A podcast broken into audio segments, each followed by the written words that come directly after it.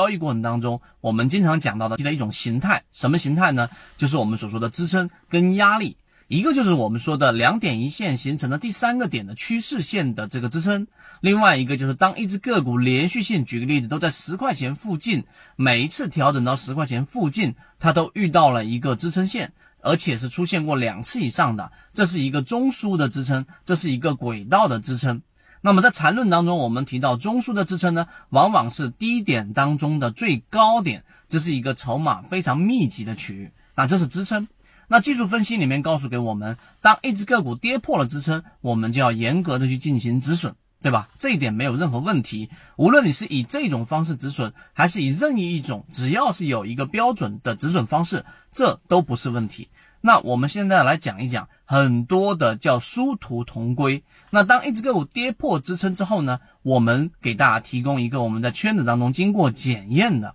比较高概率的买点。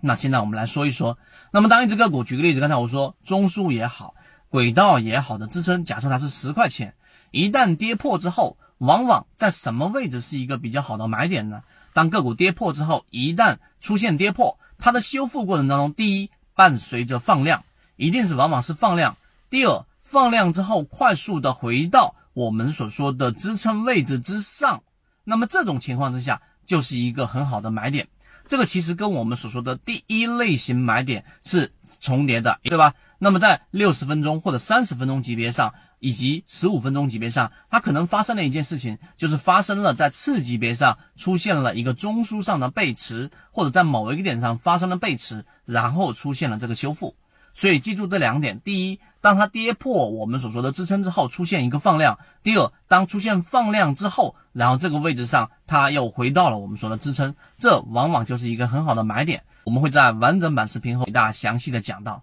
那么这是第一个我们认为成功率比较好的买点。那其中的原理我们后面详细说。那么第二个，就当它出现回到支撑之后的回踩，只要不破支撑，然后这个位置上出现一个次级别的这一个背驰，往往就是我们说的第二类型买点。那么这个第二类型买点，那同样跟我们说的高概率相关。我们一直秉持着授人以鱼不如授人以渔的理念。给所有的股民提供一个学习交流的平台。想要进一步系统学习实战方法，可以在节目的简介中查询详情，加入到我们的圈子，和你一起终身进化。